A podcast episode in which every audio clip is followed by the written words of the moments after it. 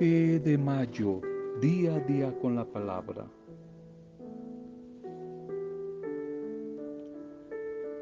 El buen pastor, estamos en la semana del buen pastor y una característica o, cualidad de ese buen pastor, buena pastora, mujer, por lo general, es la sensibilidad ante las necesidades que ve a su alrededor.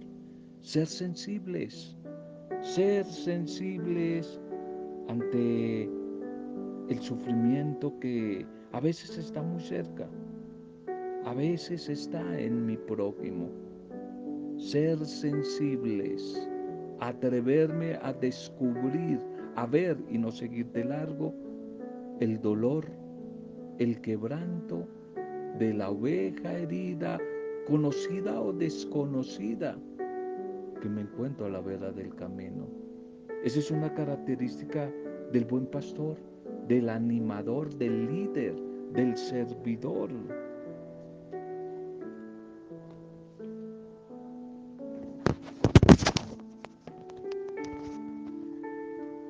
Bien, bendiciones a tu vida a esta hora. Bendiciones, bendiciones para ti, saludo para cada uno de ustedes. Un saludo para cada uno de ustedes a esta hora. Bienvenidas y bienvenidos a nuestra intercesión, como todos los días, por sus vidas, las familias, por los que están atravesando situaciones difíciles, por los que están viviendo momentos duros, nuestra intercesión. Ánimo que en Jesús buen pastor días mejores van a llegar. Tiempos mejores van a llegar. El Señor es nuestro pastor. Y con Él vamos a experimentar cómo nos lleva a mejores pastos y nos da a beber de agua fresca. Nos va a sentar a su mesa, como dice el Salmo 22, 23 de David. El Señor es nuestro pastor. Ánimo, salud y bendición a todos los que hoy están de cumpleaños celebrando alguna fecha especial, algún aniversario. Bendiciones, un feliz día para todos ustedes. Segundo mensaje para hoy. Una valiosa ancianidad, una valiosa ancianidad. Josué 14, 11. Todavía estoy tan fuerte como el día que Moisés me envió ¿Cuál era mi fuerza entonces? Así es ahora mi fuerza, fuerte para la guerra y para salir y para entrar. Confiesa ya Josué quizás, anciano, confiesa que tiene nuevas fuerzas en Dios. Un testimonio. Doña Flor, no Doña Flor y sus dos maridos, sino una anciana, Doña Flor, una mujer que conocí que a sus 80 años se preparaba para el servicio del Señor y estudiaba, tomaba en escuelas de evangelización del minuto y en diferentes sitios, seminarios, cursos, se preparaba y no dejaba de prepararse para el servicio, para el servicio en la parroquia, en la comunidad. Esta mujer en estas escuelas de formación era la primera en llegar y la última en irse. Muy disciplinada con sus cuadernos, con sus anotaciones, sus marcadores, sus resaltadores. Una mujer muy interesada por formarse y aprender cada vez más del Señor. Trabajaba en, una parroquia, en una pastoral, pero también en su casa. En su casa cuidaba de sus nietos. Y además de esto, siempre se le veía saludable, siempre se le veía muy dinámica, muy alegre.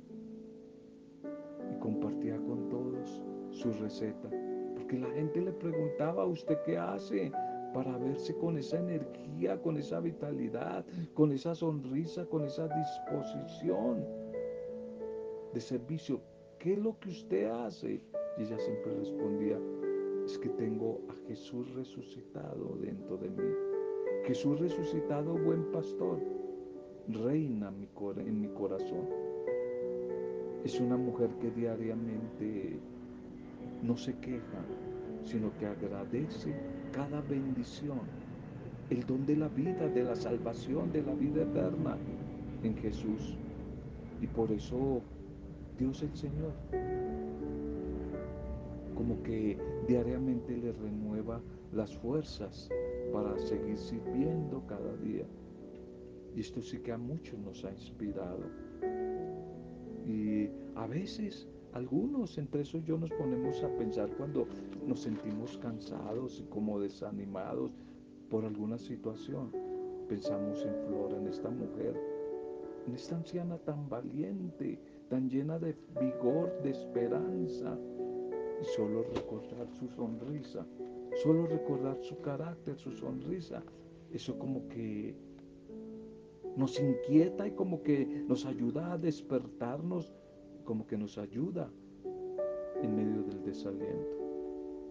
¿Cómo se gastan hoy de fortunas, dinero, intentando esconder los años?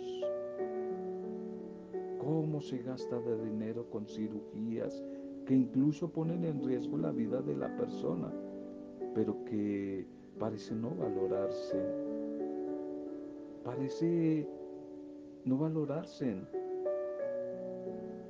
solo lo externo y no se piensa en un espíritu vital y esperanzado como el de la señora Flor.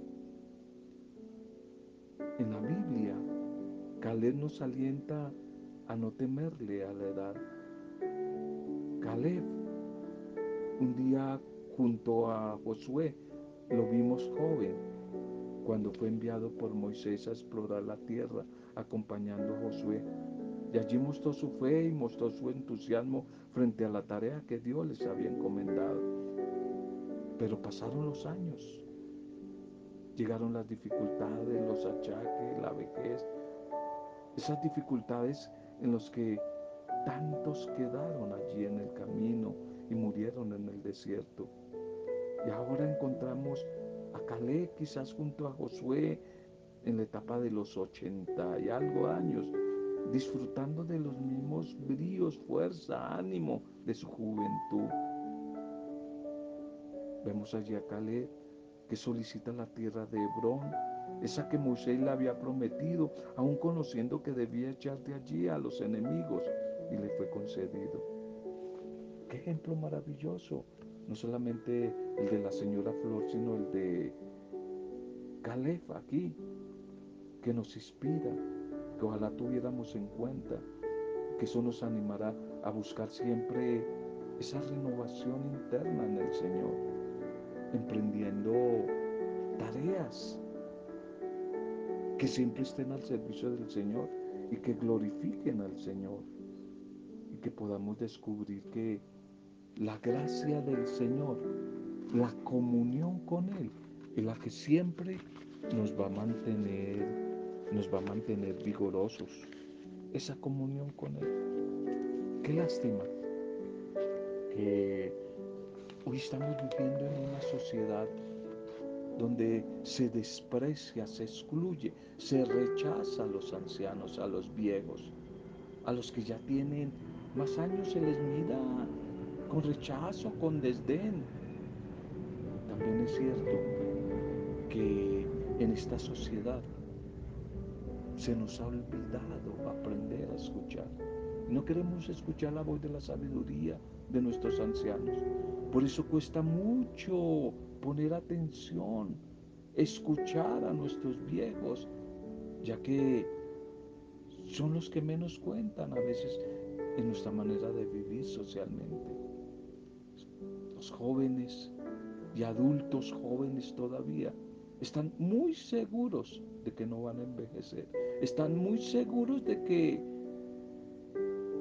ya los ancianos son unos dinosaurios que no tienen razón en nada y que definitivamente están out, están fuera de onda por lo cual no vale la pena invertir y mucho menos escucharlos.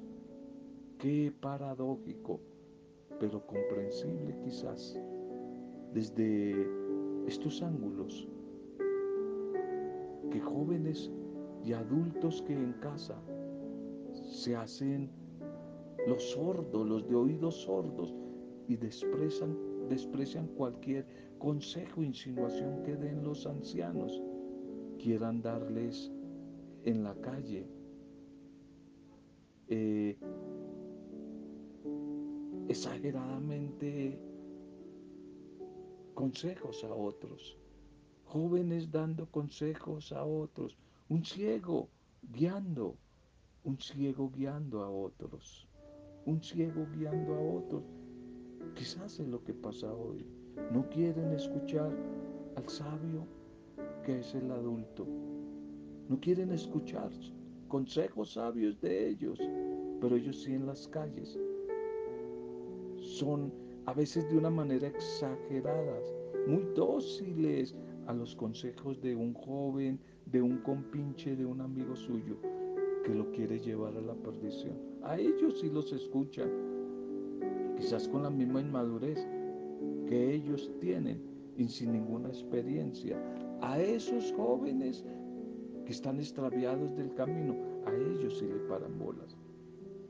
Creo que se trata de aprender a tratarlos con respeto todos, pero especialmente al adulto, al anciano, no excluirlo, ponerle atención, saber respetar, saber escuchar, respetar a todos es saberlos escuchar.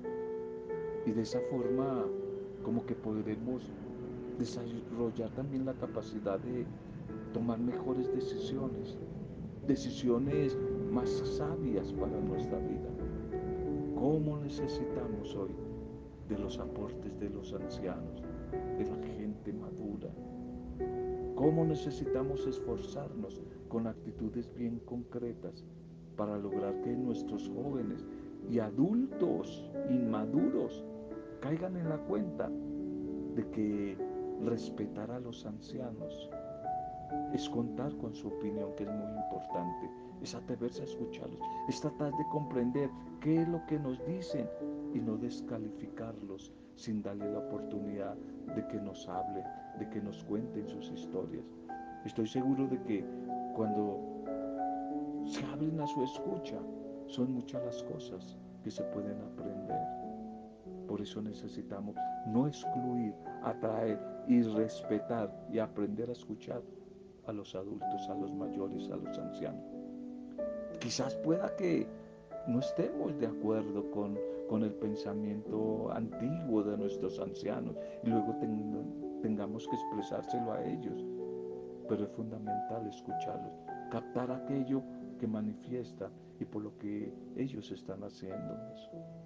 Por eso te invito a que si tienes un adulto mayor allí en casa, lo escuches, escúchalo, porque tiene experiencia, porque tiene la sabiduría de haber vivido más que tú, más que los jóvenes, tiene la sabiduría de la vida. Escúchalo y pidámosle a nuestro buen Dios que nos regale a toda la capacidad de escuchar a todos, pero especialmente a los mayores, y que bendiga a todos nuestros ancianos, que seamos agradecidos con ellos, los que hoy son ancianos, que un día, un día fueron jóvenes.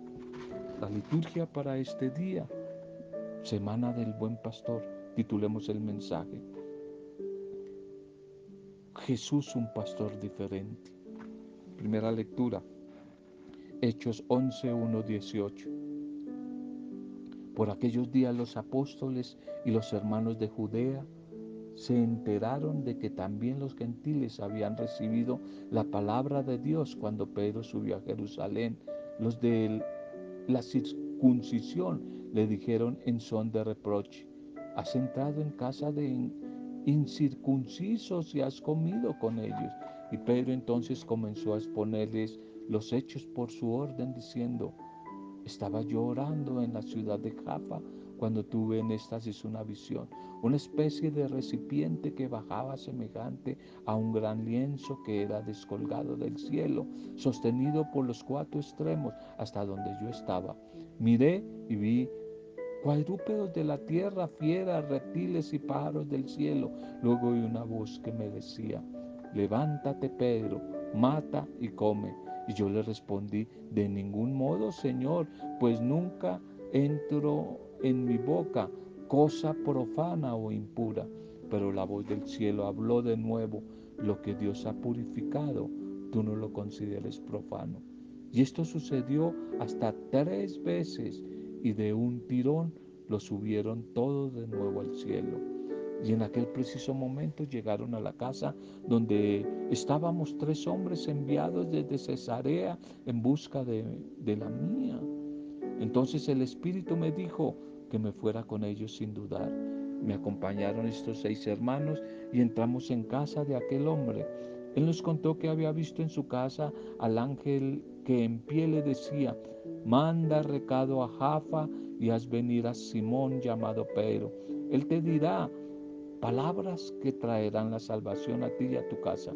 En cuanto empecé a hablar, bajó sobre ellos el Espíritu Santo, igual que había bajado sobre nosotros al principio. Entonces me acordé de lo que el Señor había dicho. Juan bautizó con agua, pero ustedes serán bautizados con Espíritu Santo.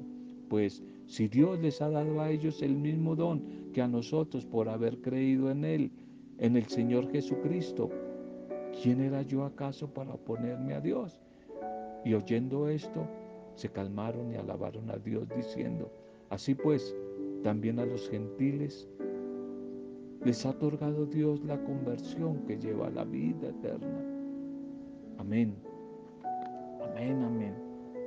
Un pastor diferente esa presencia de Pedro. Pedro entre los no judíos empezó a despertar críticas y a despertar comentarios entre los hermanos y entre los mismos apóstoles que estaban en Judea. Ellos no concebían, como tampoco los no judíos, que fueran destinatarios también del mensaje de la salvación. Aún no comprendían que Dios no excluye a nadie, que Dios no hace acepción de personas, sino que llama a todos a la salvación. El llamado a la salvación es universal, para todos, no para una sola religión, para todos, para todos. Por ese motivo, Pedro hace una justificación bien argumentada, queriendo dejar constancia de que todo cuanto se ha realizado es obra del Espíritu Santo y no simplemente un mero interés personal y humano. Todo cuanto Pedro ha hecho ha sido bajado por la guía y orientación del Espíritu de Dios. Es bastante expresiva esa frase como resumen, esa frase conclusiva de San Pedro, quien, ¿quién era yo para poner obstáculos a Dios? Se pregunta. ¿Quién soy yo para poner obstáculos a Dios? ¿Es esta una buena oportunidad quizás hoy para preguntarnos si en algún momento nos hemos convertido en piedra de tropiezo, en obstáculo para la acción del Espíritu, en la familia, en la comunidad, para otros, tanto para nosotros mismos como para nuestras comunidades? ¿Hemos sido obstáculo, piedra de tropiezo? Es interesante hoy destacar cómo al final todos se alegran de que la palabra de Dios sea conocida y sea aceptada, también por los paganos, los que no son judíos. Y esa alegría debe ser como la motivación, como el aliciente diario para no restar fuerzas al anuncio del Evangelio. El Evangelio para hoy.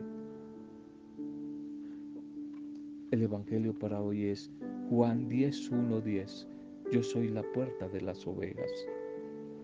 En aquel tiempo dijo Jesús, en verdad, en verdad yo les digo, el que no entra por la puerta en el aprisco de las ovejas, sino salta por otra parte, ese es un ladrón, ese es un ladrón y es también un bandido. Es un ladrón es un bandido, pero el que entra por la puerta es pastor de las ovejas.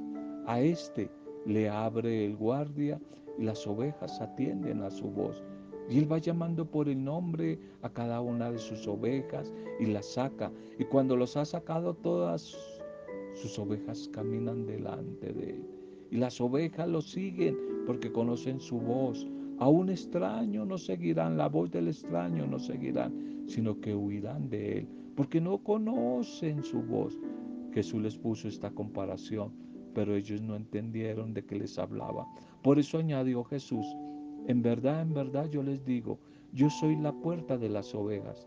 Todos los que han venido antes de mí son ladrones y bandidos, pero las ovejas no los escucharon. Yo soy la puerta, quien entre por mí se salvará y podrá entrar y salir y encontrará pastos. El ladrón, el ladrón solamente viene para robar, matar y destruir. En cambio, yo he venido para que tengan vida y para que la tengan en abundancia. Amén. Amén, amén. Este Evangelio de hoy, en este contexto del buen pastor, un pastor universal, nos, nos invita, nos invita a, aceptando a Jesús como buen pastor. Nosotros eh, hacernos signo de ese pastorado en medio de las diferentes realidades que estamos viviendo. Es que desde el Antiguo Testamento vamos a encontrar esa promesa hecha por Dios al pueblo de Israel de darles pastores según el corazón de Dios, pastores para que los orienten y los guíen. Y esta promesa se hace realidad en el Nuevo Testamento a través de Jesucristo. Y eso es lo que hoy quiere constatar el Evangelio, que Jesús es el buen pastor, que por amor da la vida por sus ovejas, que sus ovejas conocen su voz, pero que también Él es la puerta por donde entran las ovejas, que el que no entra por la puerta, es decir, por Jesús, ese no es pastor, ese es un falso, ese es un ladrón, pero también nos va a decir que Él como buen pastor ha venido para que tengamos vida, sus ovejas, todas sus ovejas, tengan vida y vida en abundancia. En cambio, el que no es buen pastor, el falso pastor, el pastor chiviado, vino para matar, robar y vino para destruir. Él es el buen pastor que da la vida por sus ovejas. Él es el buen pastor. Él es el pastor diferente diferente a todos los falsos pastores, todos los falsos gobernantes, todas esas falsas autoridades que solo buscaban sacar provecho del rebaño que se les había encomendado. Por eso hoy nosotros tenemos la misión de prolongar esa presencia de Cristo buen pastor, confiado a todos los animadores de la iglesia, no solamente al Papa, a los obispos, a los sacerdotes, sino a los padres de familia, a los educadores, a los gobernantes, a todos, a todos, que seamos un signo de vida, un signo de transparencia en medio de esta sociedad. Que ojalá podamos nosotros meditar acerca de ese signo de Jesús buen pastor en medio de nuestras diferentes realidades, de nuestras vocaciones.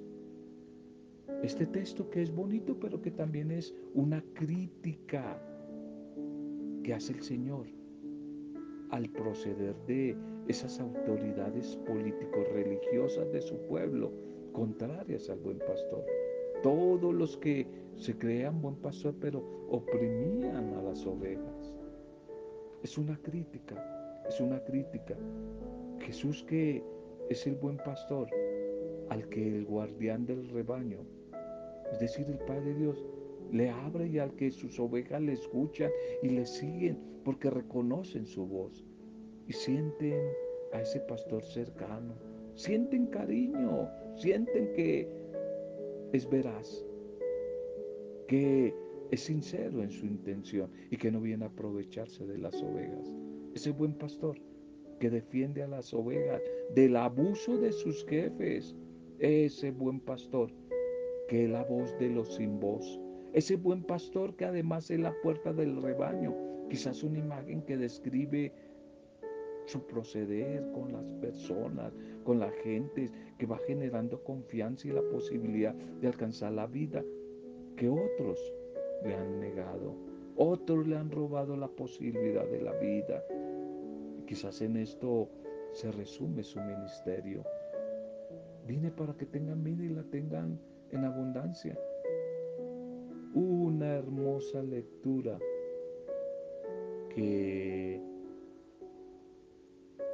viene a endulzar la figura de Jesús como pastor, pero que también viene a denunciar, no a guardar más silencios, ese conflicto que se vive con las autoridades opresoras de nuestros pueblos y que Jesús quiere que ahí aparezca la voz de denuncia. Que ojalá nosotros, como buenos pastores,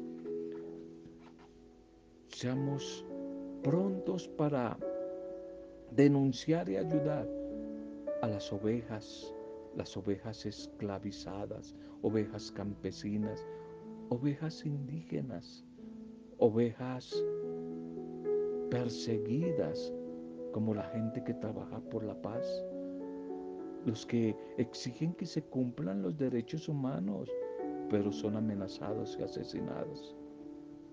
El buen pastor, que es la voz de defensa del pobre, del débil, del desplazado, del sufriente, como en el primer mensaje, la voz de defensa contra los derechos de los ancianos, de los niños, de los huérfanos, de las mujeres.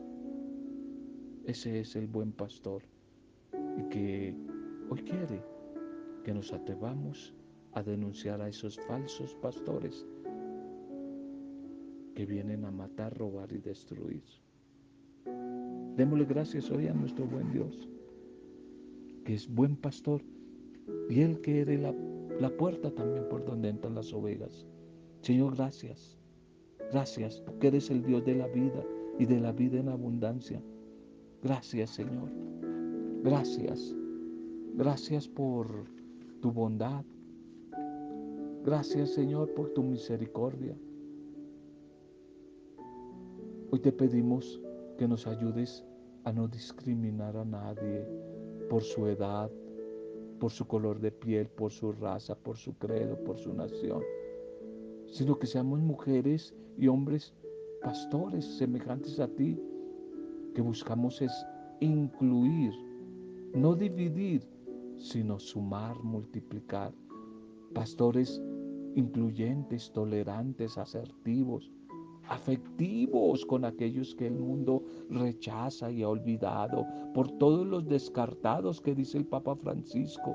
Ayúdanos, Señor, a ser mujeres y hombres más humanos, que nos dirijamos a todos por igual, de tal modo que no nos sintamos superiores a los demás, que todos seamos valorados como nuestros hermanos, como ovejas, hermanos del mismo rebaño, donde te tenemos a ti como al pastor y como a la puerta verdadera con la que encontramos la verdadera vida y vida en abundancia.